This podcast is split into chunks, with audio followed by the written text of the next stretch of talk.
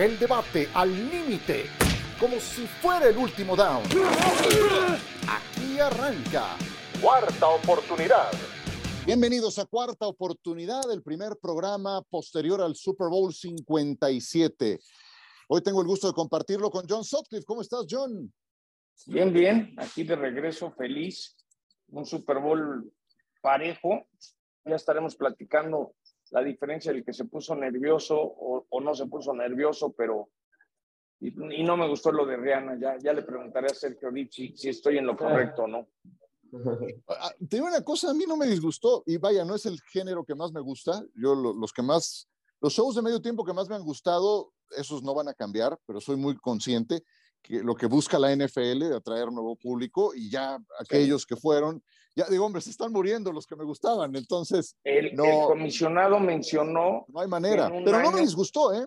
De hecho, ¿sabes qué, John? Descubrí que hay más canciones de Rihanna que conozco de las que imaginé.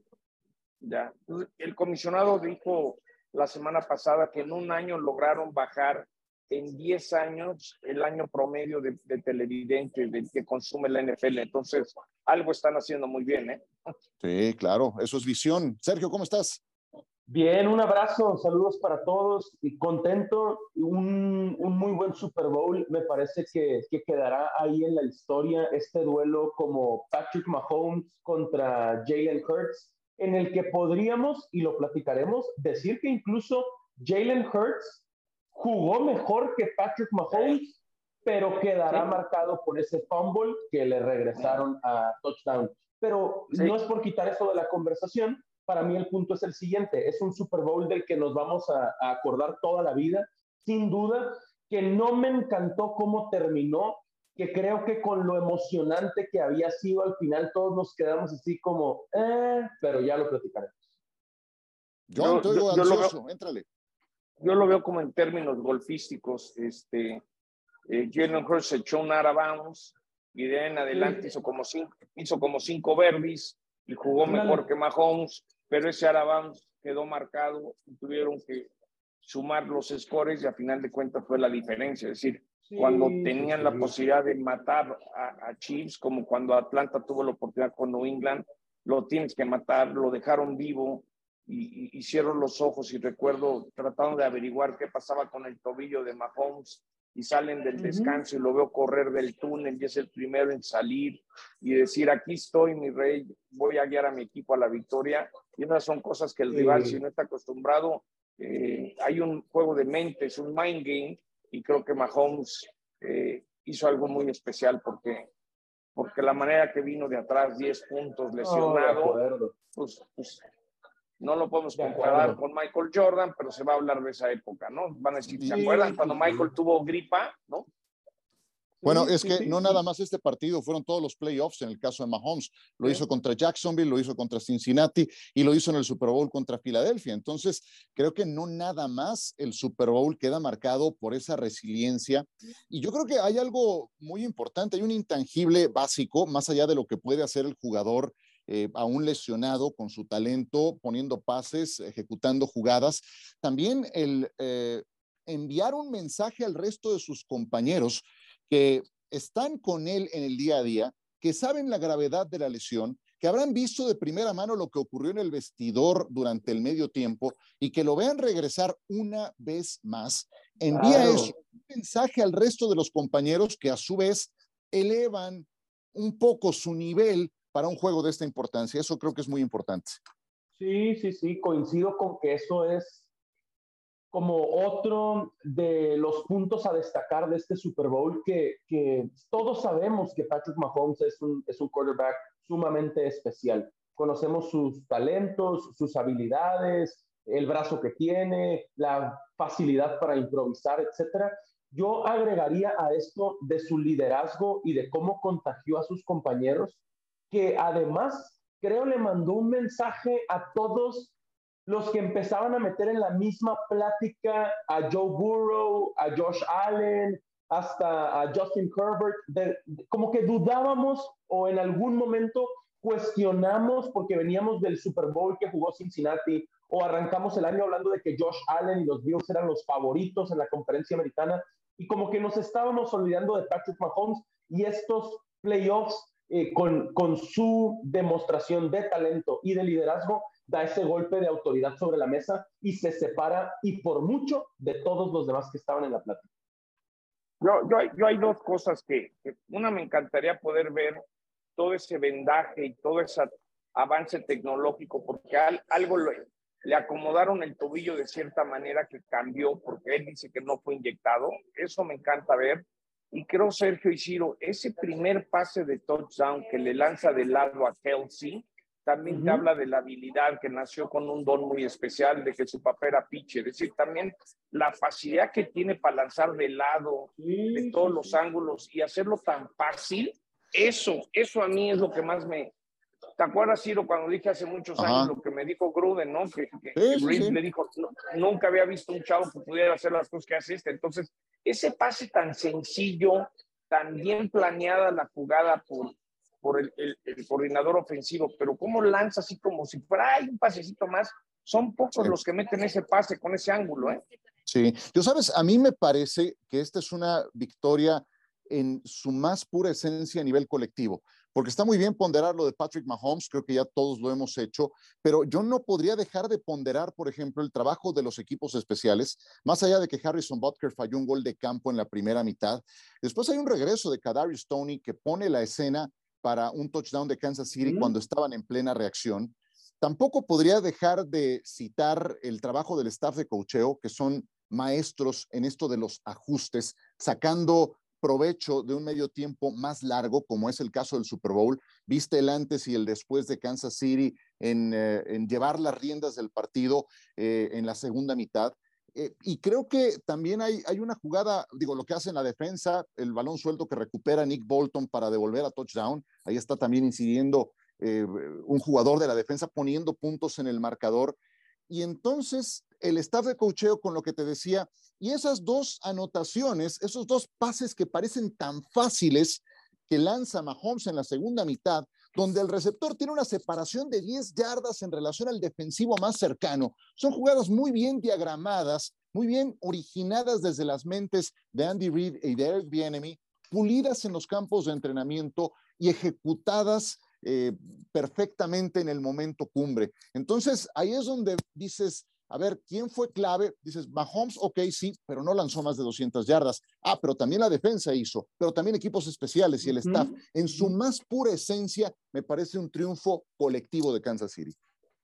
Sí, sí, sí. Y aquí creo que podríamos empezar a platicar, para mí no hay duda, del inicio, y, y resaltar eso, inicio de una dinastía. Las cinco finales de conferencia de la conferencia americana en casa, los tres Super Bowls disputados, ahora los dos ganados, Patrick Mahomes dos veces MVP del Super Bowl, Andy Reid después de todos los años en los que compitió muy bien en Filadelfia e incluso llegó al Super Bowl pero perdió, ahora sí se consolida como un entrenador en jefe, Salón de la Fama. Para mí este es el inicio de una dinastía y coincido con todo lo colectivo, es el inicio de una dinastía que podremos recordar como la de Andy Reid y Patrick Mahomes. ¿Sabes eh, a mí qué es lo que me hace pensar eso? Digo, va, a tener oposición, por supuesto. Yo sé que Mahomes se ha separado y siempre lo he tenido en ese concepto. Se ha separado de Josh Allen, de Joe Burrow, de Justin Herbert y, lo que venga. Veremos qué ocurre con Lamar Jackson, veremos dónde termina Aaron Rodgers. Pero vaya, hay, hay oposición en la conferencia americana. A mí lo que me hace pensar que esto tiene un futuro para seguir andando son varias cosas. Uno, la estructura del contrato de Patrick Mahomes. Ya le estás pagando fuerte a tu coreback, pero por la manera en la que fue estructurada a largo plazo, tampoco es que te sangre para efectos de perder piezas clave. No fue posible mantener a Tyreek Hill. Hombre, no hubo problema. Ofensiva aérea número uno a la siguiente campaña. Eso se lo encargas a Andy Reid. Y vean la cantidad de novatos que tuvo este equipo jugando y siendo decisivos en el Super Bowl. Ahí tienes a Trent McDuffie, ahí tienes a Jalen Watson, tienes a Nassim Johnson, tienes a Brian Cook, tienes también a Josh Karlafki siendo titular, Nick Bolton es de segundo año, tienes a Sky Moore, tienes a Isaiah Pacheco, al que entrevistaste al final, John. O sea, la sangre joven que tiene este equipo, voy a ver si recuerdo este dato. cuando tú sumas todos los snaps ejecutados por novatos en esta temporada, los dos equipos que tuvieron más snaps fueron los Tejanos de Houston y los Osos de Chicago. El tercero en esa lista fue Kansas City. Tejanos y Osos van a escoger uno y dos en el draft próximo. Kansas City es el campeón del Super Bowl. Entonces ahí tienes a ese talento joven, no nada más siendo parte del equipo John, sino incidiendo de una forma directa ya en la actualidad en su primera temporada. Y luego vas a tener a jugadores, quieres ganar un anillo, sacrifica y vente para acá. Yo, claro. les cuento algo, les voy a decir algo chistoso. Como el efecto Brady, ¿no? Como el, sí, el, efecto, como el efecto Brady. Así con Mahomes, venga. No, nomás cuando me enteré que había como triple concierto el domingo en la noche en la fiesta de, de los Chiefs, los Chain Smokers, que sé que te gustan, iban a cantar, me, vino a la mente eh, Pacheco, ¿no? Porque no sé si lo vieron en el desfile, bailando, cantando, ese, esa, esa, sangre latina, que si es de Puerto Rico, que si es de Dominicana, es decir, el, el ver un equipo lleno de juventud, y aparte les voy a contar algo que, que, es real, ¿no? Yo quería corretear a Mahomes, un rollo porque lo llevaron directo a Fox, ahí es bien, no pude hablar, y de repente me topo un jugador llorando, ¿no?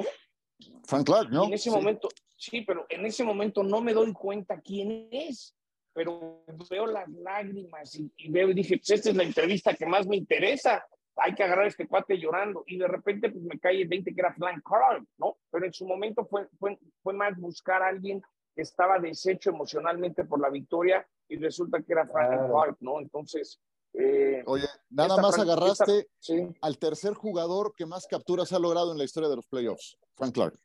Sí, sí, sí, sí, pero de esas cosas, Ciro, que, que alguien, que fue suerte, ¿no? Porque la suerte se busca, pero ahí andaba yo porque pues, estás viendo a quién quieres, ¿no? Porque tienes muy poco tiempo para agarrar, porque luego se van a la presentación de, del trofeo y luego este, el, el, el, que regresó la patada, que siempre digo mal su apellido, este... Tony, Tony. Tony. Tony Tony me acordó a Pipino Cuevas, ¿no? Cuando sacó los, cuando le vi los dientes, le dije, brother, te voy a presentar al Pipino, ¿no? De esas cosas que, bueno, eh, eh, el, el, detrás de cámaras y luego, yo sé que a, ti se te salió una lágrima, Ciro, cuando te escucho y veo en un corte que en la ah, pantalla ponen lo de Diana, este, yo soy llorón, eh, el que terminen hablando español, comentando el fact football, la NFL diciendo al Comité Olímpico Internacional, no te estoy preguntando, te estoy diciendo que lo hagas olímpico, me queda claro que va a ser olímpico, eh, y más por las televisoras americanas, pero lo de Diana,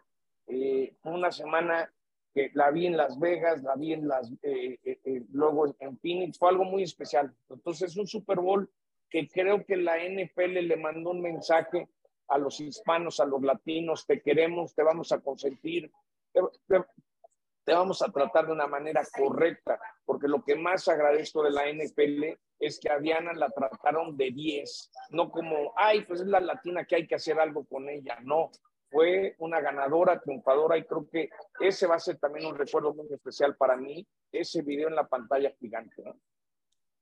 Por supuesto, por supuesto. Sergio, no sé si tengas algo más que agregar de Kansas City o lo llevamos un poco en este primer bloque hacia Filadelfia y lo que pueden hacer a futuro mejor Filadelfia, ¿no? Y, Jalen Hurts, al menos, al menos de inicio, si les parece, eh, lo, ponía sobre la mesa al principio y, jamás demeritando a Patrick Mahomes, sino solo intentando que con el tiempo no se olvide esta, pues, exhibición de, del talento de Jalen Hurts, porque sí, eh, más de 300 yardas por aire, 70 yardas por tierra, ese touchdown por aire, esos tres touchdowns por tierra, yo entiendo que, que va a marcar este Super Bowl, ese fumble que le regresaron a touchdown a Jalen Hurts, pero a mí me gustó mucho y me quedó claro su carácter, eh, su personalidad. Podemos hablar de esta palabra de moda de la resiliencia también, porque justo después de ese, de ese fumble no es fácil seguir corriendo y lanzando la pelota como lo hizo. Pero para que no lo olvidemos, Jalen Hurts necesita eh, digamos, después de esta gran temporada que podemos decir estaba en la conversación de MVP, estuvo y a lo mejor lo merecía y si no se lesiona, etcétera, pero no es el momento de hablarlo. Para mí, Jalen Hurts necesita otra gran temporada para demostrar que está en la élite. jugó el Super Bowl como un quarterback de élite, sí, pero para mí necesita otra gran temporada para demostrar que pertenece a la conversación de Joe Burrow, de Josh Allen, primero, primero ahí, ni siquiera todavía está en la plática de Patrick Mahomes, por supuesto. Si yo pongo juntos los cinco mejores pases que se lanzaron el domingo en el Super Bowl, seguramente cuatro de ellos fueron lanzados por, por Jalen Hurts. No exagero, ¿eh? De verdad, eh, hubo uno que le puso a Dallas Goddard, fantástico, uno profundo a AJ Brown, par de ellos a Devonta Smith, de verdad.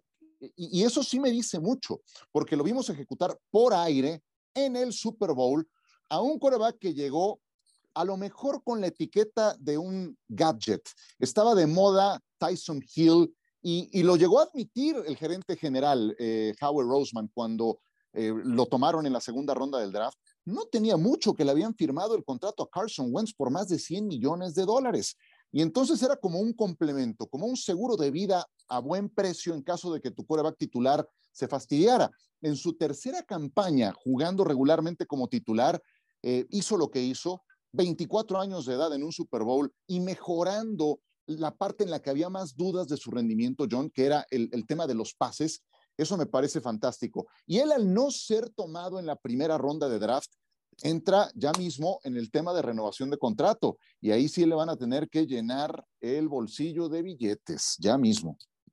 Ahora lo platicará John seguramente, pero sí, coincido. Eh, Jalen Hurts ha hecho a lo largo de la temporada y sobre todo en el escenario más grande, John, Jalen Hurts se, se, está ganando su dinero sin duda por la demostración del Super Bowl aunque lo perdió, ha hecho esta temporada lo necesario para que le paguen. Yo, yo creo que este chavo está muy bien amueblado. Yo creo que va, de la cabeza. Va, va, a, va, a, regresar a ello. ¿eh? Sí, no, no. A ver, yo creo que hizo un gran partido. Hay un señor que lleva años haciendo radio para los Eagles en la cancha. No sé si lo han visto, que se pone botas y sacos y así como muy llamativo no recuerdo su nombre, pero me dijo antes del partido, me dijo, Johnny, if he takes care of the ball, we'll win. Si, si, no entrega el balón, Hurts, este juego es nuestro. Y, y, justamente eso fue lo que marcó la diferencia. Yo creo que Filadelfia tiene eh, un gran dueño que no apareció, no quiso llamar la atención, el gerente general, la llegada de AJ Brown. Yo creo que Filadelfia, hay, hay Filadelfia para rato y Jalen Hurts es el claro ejemplo del chavo que competía y ganaba en la prepa, en la universidad, y creo que va a estar de regreso. En esa parte creo que Filadelfia tiene con qué hacerlo y ni modo. Es decir, eh, para mí la clave del partido fue que en ciertos momentos Filadelfia se puso nervioso y en ciertos momentos cuando Chiefs tuvo que controlar las emociones y sacar la jugada, la sacó. Esas tres, cuatro jugadas de diferencia, la experiencia, el, lo que no me canso de decir, el manejo de la adrenalina, el fumble, el, el, el kickoff return o el punt return o, o, o, la corrida de Mahomes o ese pasecito, esos detallitos finos mostraron la diferencia del que ya estaba ahí y el que estaba viviendo algo nuevo. Oye, si te digo, a diferencia de Kansas City, cuando hablábamos de sus novatos ya incidiendo, Filadelfia sí creo que le va a costar un poco de más trabajo. El, el, contrato de Mahomes ya está. A Hertz le vas a tener que pagar. Eso no estaba el año pasado. Tienen 18, 20 agentes libres, algunos de la importancia, por ejemplo, de James Bradbury, que firmó solamente por un año. Algunos de ese núcleo no podrán seguir en el equipo. Ahora, también creo que se fueron preparando para este tema. O sea, está la duda de Jason Kelsey, yo creo que va a regresar pero ya desde el draft pasado tomaron en la segunda ronda Cam Jurgens. Ahí están ya puestas las pilas. Y como él tienen algunos otros jugadores que están en la lista de espera, tal vez hoy no han incidido tanto y que pueden tomar, dar un paso adelante, ¿no? Pero sí creo que tienen un mayor número de agentes libres y especialmente el golpe al tope salarial de lo de Jalen Hurts les va, les va a pegar. Además, no podemos eh, olvidar que han perdido a sus dos coordinadores y eso como sea les va a pegar ya mismo fueron contratados para otros equipos y ahí empieza el sangrado para un equipo de Filadelfia que tampoco tendrá la misma oposición de la que hablábamos de Kansas City en la conferencia nacional, pero bueno, ya, ya son golpes que no tiene, por ejemplo, Kansas City eh, que resolver en adelante, ¿no? A lo mejor lo de bien mí que escuchaba que era una posibilidad, pero pues están mayormente completos. Ahí están. Sí, sí, sí. Está, en Washington, está en Washington, ¿no? Pareciera que, que, le están diciendo que si Riviera, Rivera se va, es decir, no es como si está brincando. Viene, me merecía ser ya head coach, ¿no? Me, me llama la atención que se mueva lateral, no hacia arriba. Ajá, coordinador, sí, ofensivo. Pues sí, así está, así está el asunto. Veremos qué pasa con Hertz. Está en camino a ser un quarterback eh, élite, no perdamos de vista, 24 años de edad. Si no me falla la memoria, cuarto más joven que ha iniciado un Super Bowl. Y bueno, cuenta mucho haber estado ahí. Mahomes lo capitalizó.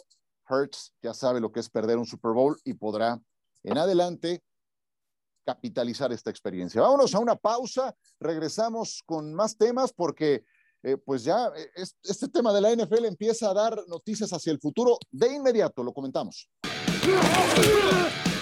De vuelta con ustedes en cuarta oportunidad. Antes de pasar a otras noticias, a ver ustedes que les gustan los momios y todo esto, pues Kansas City vuelve a ser rumbo al Super Bowl 58, el equipo mejor rankeado.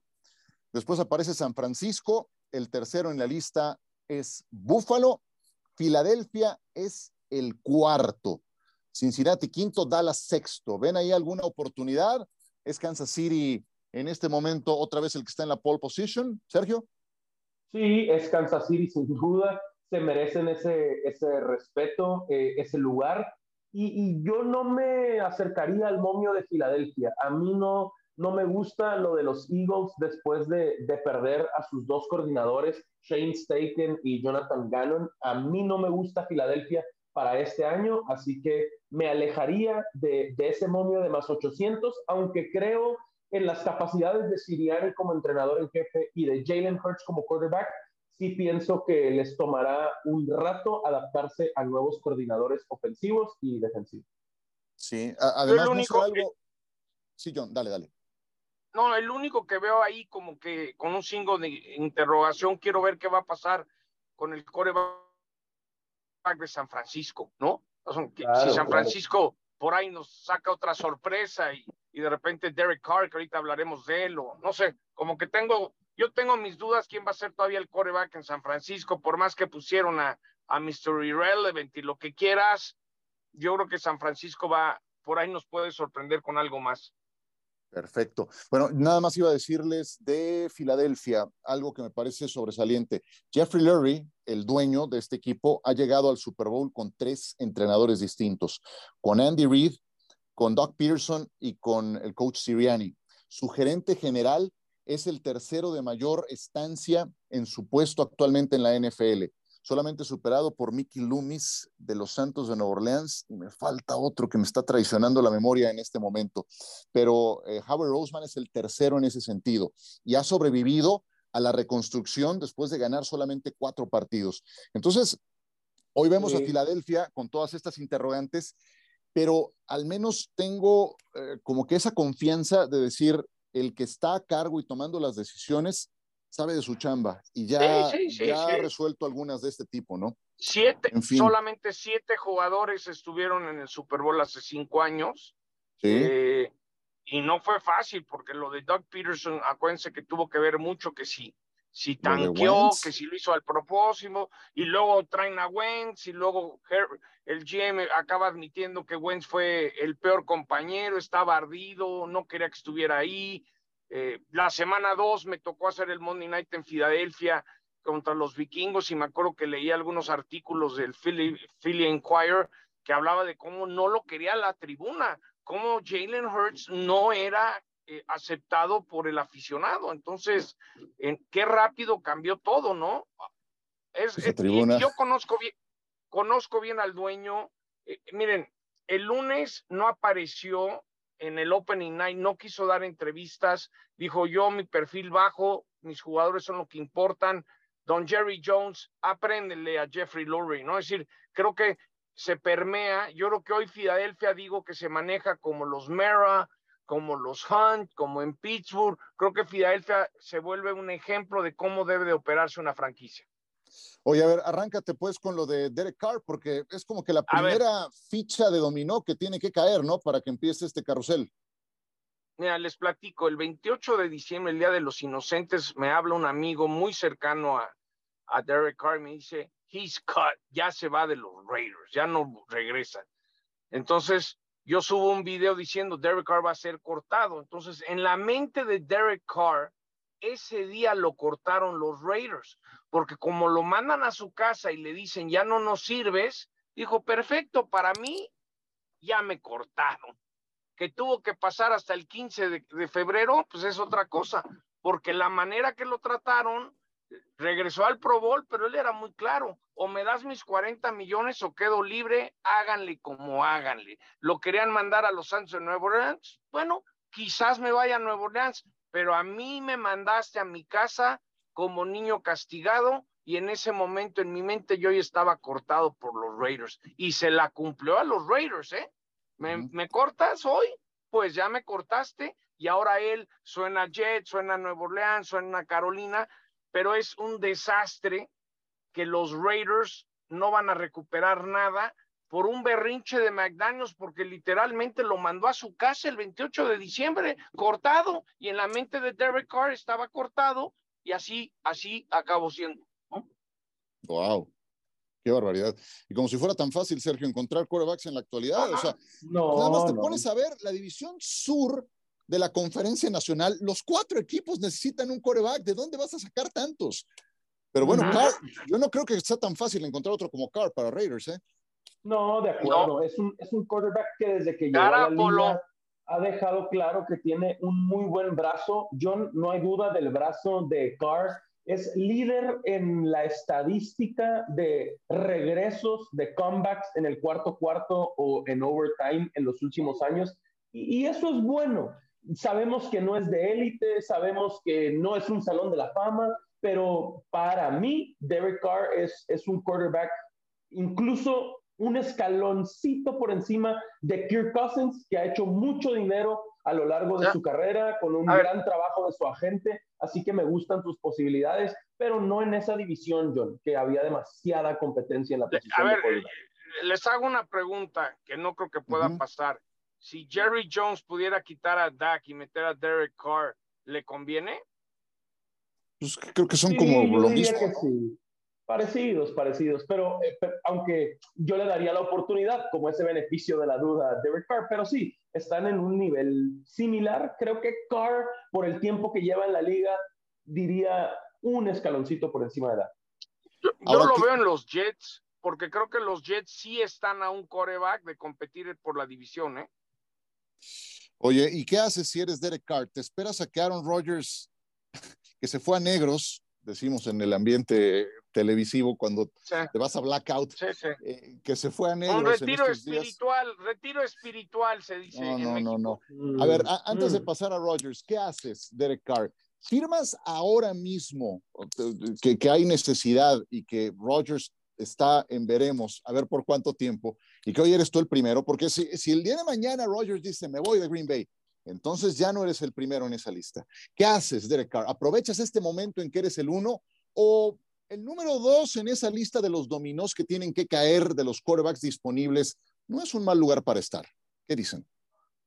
Esperas a ver cuál es la mejor opción para poder ganar un título.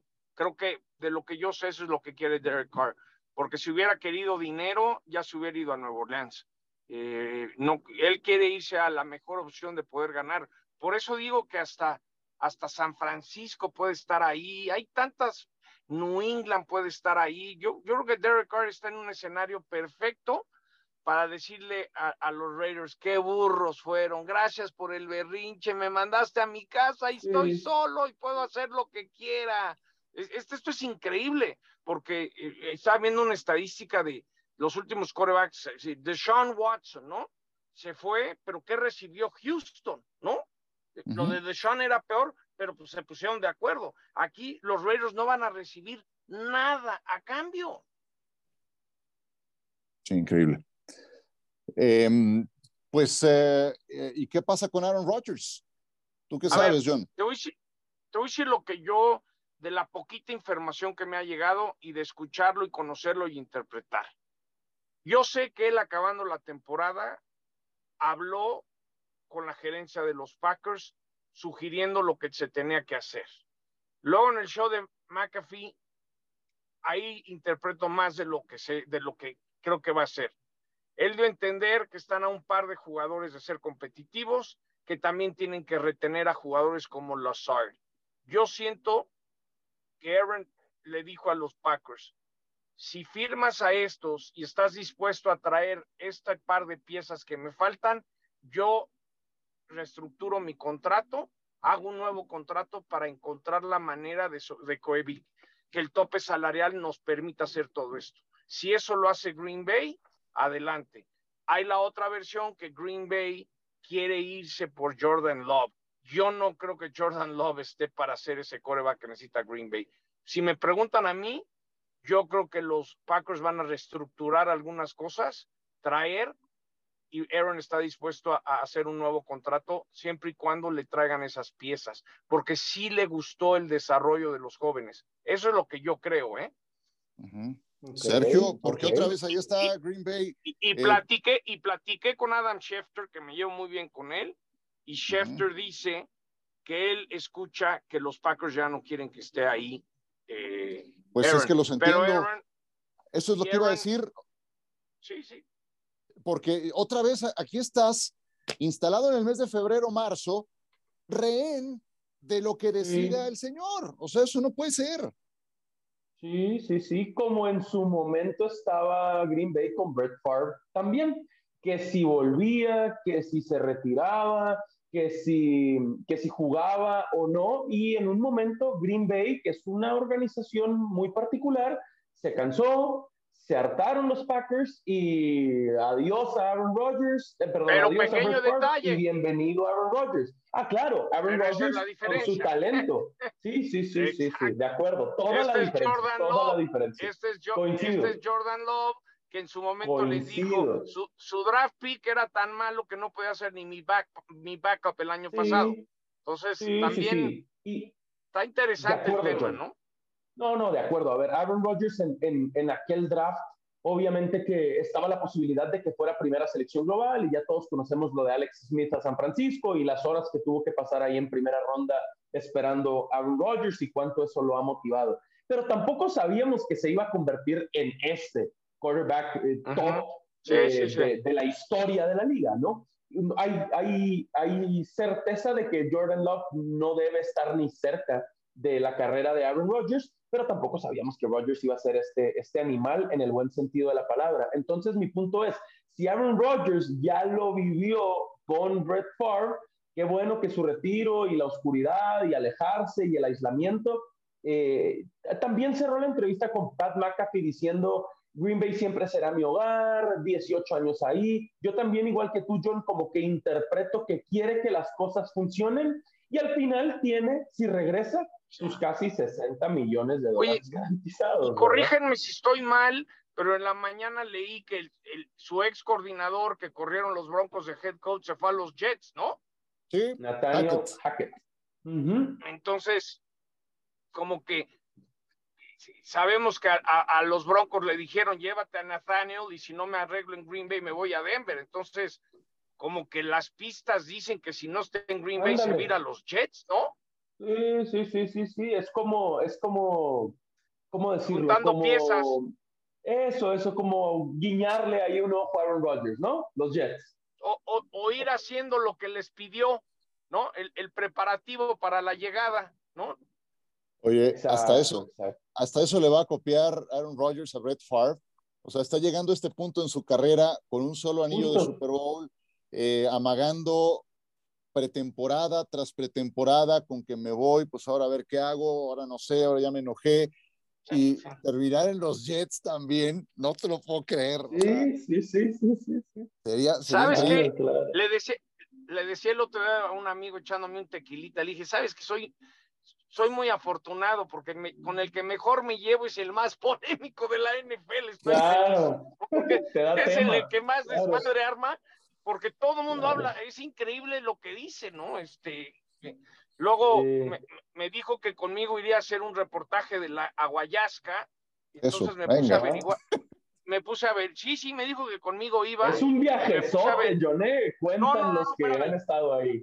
No, no, ya me puse a averiguar ahí en, tu edad, no, ¿eh? en, Mérida, y lo que sí dije, yo gracias a Dios nunca tuve rollos de niño, yo no necesito que me limpien nada, entonces, brother, yo te espero acá afuera. Eso sí ya decidí. No, no, no, ya, ya averigüé, no, no, no, no. Ya para yo, imagínate que de repente salga así como con los ojos morados. Y no, no, no, no mejor me quedo con gran mi televisión, eh, Gran televisión. Me quedo con mi, me quedo con mi swing de golf y me quedo como estoy, pero porque, porque me dijo que sí la haría la historia, solamente la haría con nosotros en ESPN Deportes y la idea es ir a hacer, no hay que ir a Perú, pero pues ya cuando me puse a averiguar, sí me dio cuscús, la verdad, ¿eh? Oye, y tú llevándole piñatas, y tú llevándole piñatas, o sea, no, bueno. Ah, y sabes, te cuento una de la piñata, justo cuando le doy la piñata dije, ay, güey, está malo de la mano derecha, le tengo que pasar y acordarle que con la izquierda ya no más falta que se lesionara pegándole a la piñata, ¿no? Ajá, cuidado. Y, y, algo muy bonito, eh, eh, y, justo voy a hacer un evento como en 10 días, Aaron no firma nada, nunca, tal es que cuando firma algo se mete a los baños y lo firma y ha hecho el compromiso de ayudar a los niños de cáncer en México con estos balones que valen 30 dólares y la gente ha pagado desde 100 mil pesos hasta 10 mil dólares por un balón de Aaron Rodgers. Lo quería comentar porque de repente le pegan con la piñata, con todo, y él está siempre dispuesto a ayudar a niños con cáncer en México. No podemos ayudar a todo el mundo, pero bueno, por lo menos eso te habla de, de, Aaron Rodgers que, que, siempre comento que existe, que al igual es difícil a veces entenderlo, ¿no? Vaya, pues eh, parte de las historias que serán, eh, serán comentadas durante los próximos días. Eh, les tengo una mala noticia. La mala noticia es que empieza la sequía de siete meses sin NFL. La buena noticia es que tendremos este espacio exactamente para comentar eso que acaba de decir John. Esta liga cada semana entrega será cosas nuestra terapia. Será Exacto. nuestra terapia. Bueno, escúpelo el jueves, ¿no? John, muchas gracias. Un eh, gusto estar contigo. Muchas gracias a, a, Rodrigo Vega, a todo el mundo, el equipo de Cuarta Oportunidad y sobre todo ustedes que, que nos aguantan y nos escuchan cada semana. Sí, equipazo de ESPN Digital que siempre, siempre nos apoya con eh, estos espacios que tienen tan buen recibimiento de parte del público. Muchas gracias, Sergio. Igualmente, creo que ha sido una muy buena edición de cuarta oportunidad para cerrar eh, la temporada después del Super Bowl 57. Perfecto, pues aquí nos saludamos la próxima semana. Gracias. El debate al límite como si fuera el último down. Gracias por escuchar. Cuarta oportunidad.